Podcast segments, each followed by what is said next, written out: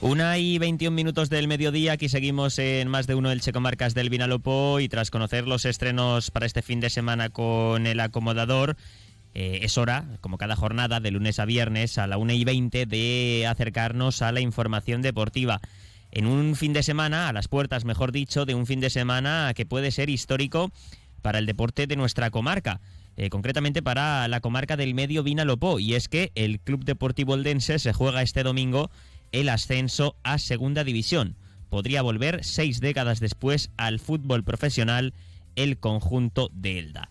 Para ello, el cuadro azulgrana, dirigido por Fernando Estevez, tiene que eh, vencer su eliminatoria contra el filial del Real Madrid, contra el Castilla. El partido en el nuevo Pepico Amat este domingo a las 8 de la tarde. Se va a llenar el eh, campo del Club Deportivo Eldense, más de 4.000 espectadores van a estar presentes animando al cuadro azulgrana. El Eldense mm, parte con ventaja, no por el resultado de la ida, que fue de empate a uno, por tanto está todo igualado, pero sí que tiene una cierta ventaja. Primero porque juega en casa el partido de vuelta y luego porque eh, al haber quedado mm, mejor posicionado en la liga regular que el Castilla, en caso de empate al final de la eliminatoria no haría falta ir a la tanda de penaltis, sino que el Club Deportivo Eldense se llevaría la eliminatoria y por tanto el ascenso a Segunda División. Es un partido histórico, el Eldense ha firmado una temporada magnífica, no ha perdido de hecho ningún partido en el nuevo Pepico Amat, en los más de 20 encuentros que ha jugado en casa en liga, eh, si sumamos los encuentros de la liga regular más eh, eh, los que ya ha jugado del playoff en el nuevo Pepico Amat ante el filial del Celta de Vigo, por tanto cualquiera de los resultados que ha logrado en los 20 eh, encuentros que ha jugado en casa esta temporada, 20 encuentros oficiales, le valdría al equipo de Fernando Estevez para certificar su ascenso a Segunda División. Se va a vivir una auténtica fiesta en Elda durante todo el fin de semana, especialmente el domingo. Eh, ya digo, 4.000 espectadores más van a llenar el feudo azulgrana y muchos se van a quedar fuera. Pero mm, se va a vivir un ambiente de fiesta durante todo el fin de semana, especialmente la jornada del domingo para apoyar al eh, equipo de Elda. La localidad se ha volcado, eh, el club, el ayuntamiento se ha implicado también para hacer que el domingo sea un día especial, eh, las peñas han organizado un recibimiento al equipo para acompañar al autobús hasta el nuevo Pepico Amat, bueno, que el domingo va a ser un día grande en el municipio de la comarca del Medio, Vinalopó.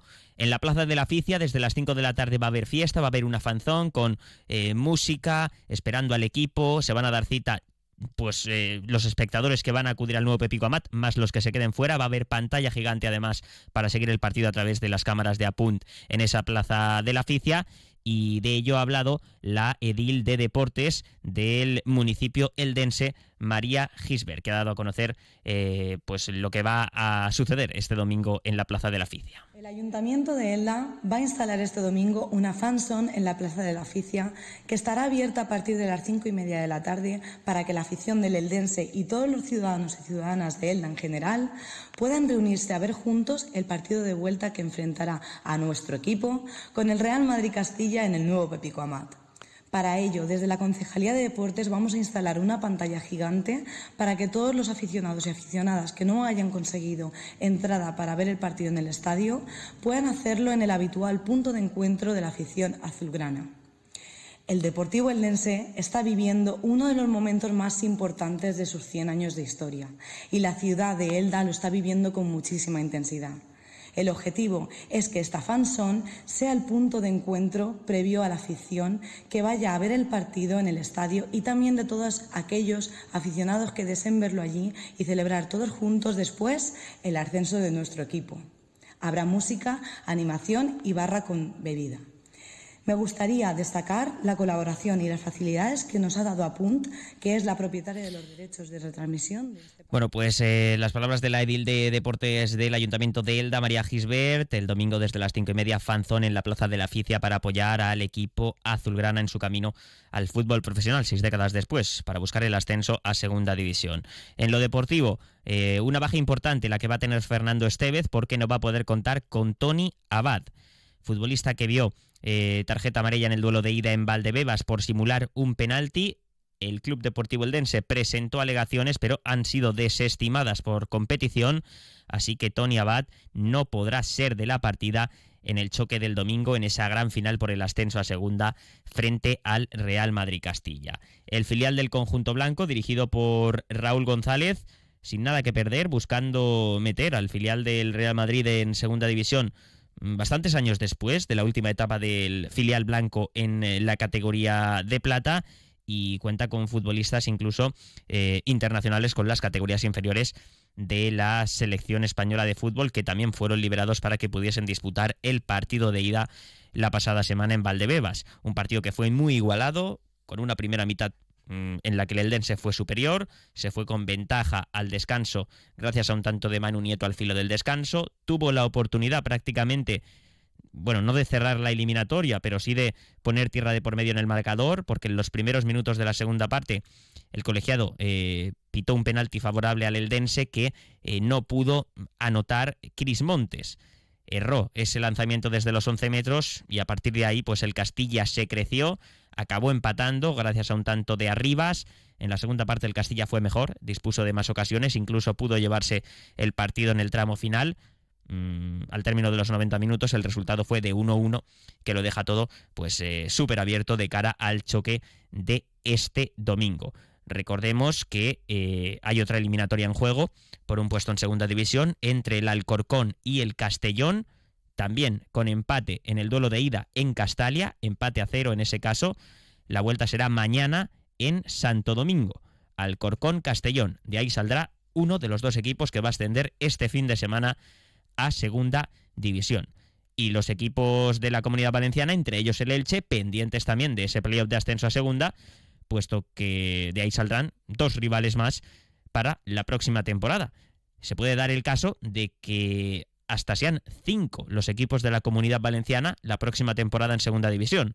Hay tres seguros, el Elche, el Villarreal B y el Levante, que no pudo ascender tras perder la final del playoff de ascenso a primera ante el Alavés se podrían sumar el Castellón y el Eldense si resuelven eh, las eliminatorias de este fin de semana ante el Alcorcón y ante el Real Madrid Castilla respectivamente.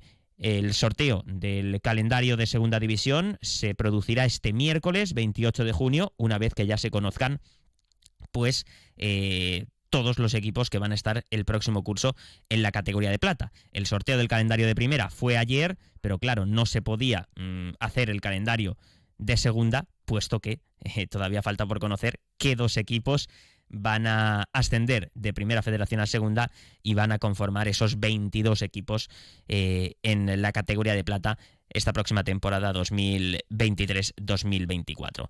En cuanto al Elche Club de Fútbol, bueno, destacar que cada vez queda menos para que la plantilla vuelva al trabajo para iniciar la pretemporada, quedan 10 días, los futbolistas están citados el lunes 3 de julio en el Martínez Valero para iniciar esa pretemporada, las órdenes de Vegasese.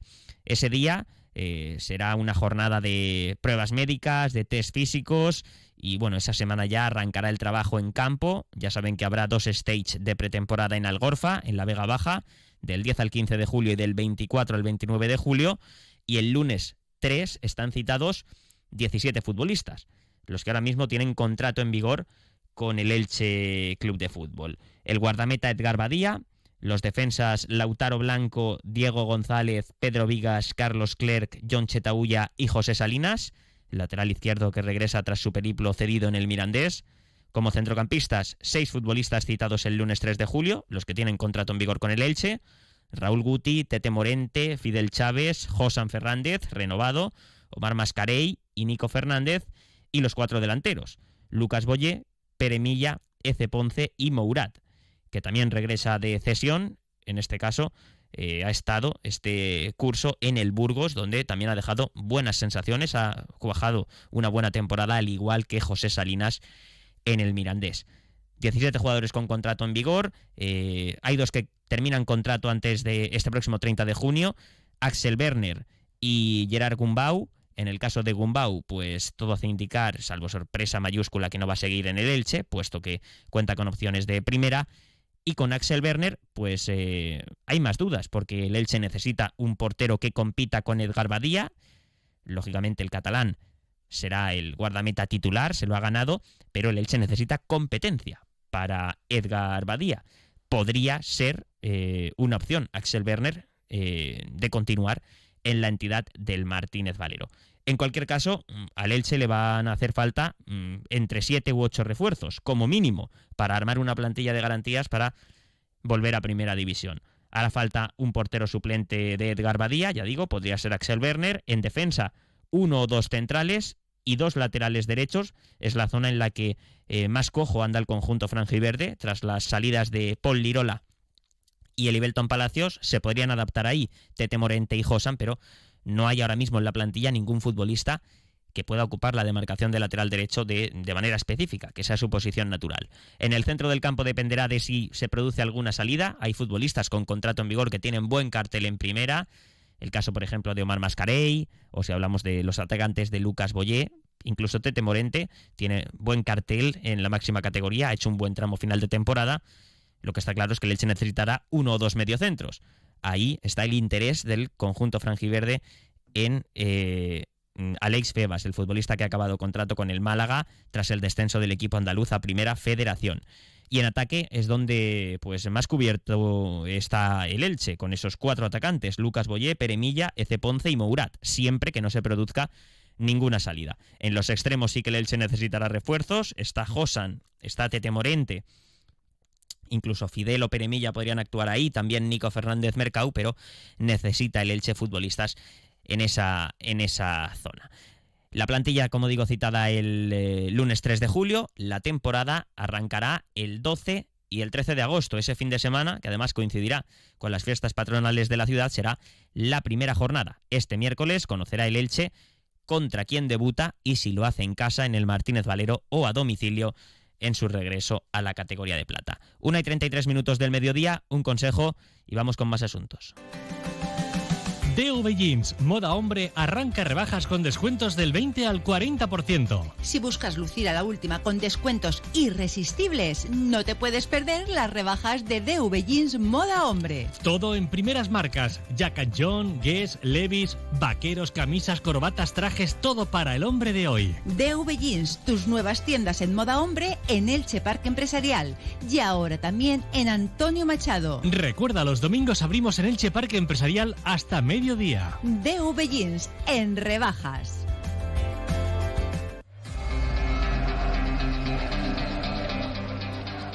Por cierto, eh, hablar de un ex del Elche Club de Fútbol, que ya es oficialmente director deportivo del Sevilla como Víctor Horta, también eh, Paco Peral le acompañará en esa etapa en el conjunto hispalense, enhorabuena, y también cerca de cerrarse eh, oficialmente el fichaje del ex técnico del Elche, Francisco, por el Rayo Vallecano dirigirá el conjunto madrileño la próxima temporada. El compañero de Onda Cero, Raúl Granado, eh, ha avanzado hace unos minutos que ya ha firmado eh, con la entidad franjirroja, así que Francisco será confirmado en las próximas horas, en los próximos minutos, como nuevo técnico del Rayo Vallecano.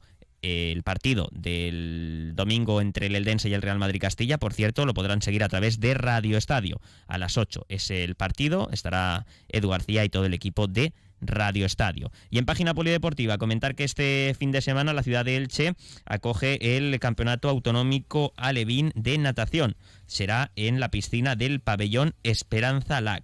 Y ayer ya les contábamos que Jessica Guerrero ha logrado la medalla de oro en el Campeonato Autonómico de Atletismo en Pista. Lo ha hecho en la prueba de los 5.000 metros lisos en La Nucía. Así que enhorabuena la atleta ilicitana. Llegamos a las 2 menos 25, ahora actualidad local y comarcal con David Alberola. Buen fin de semana.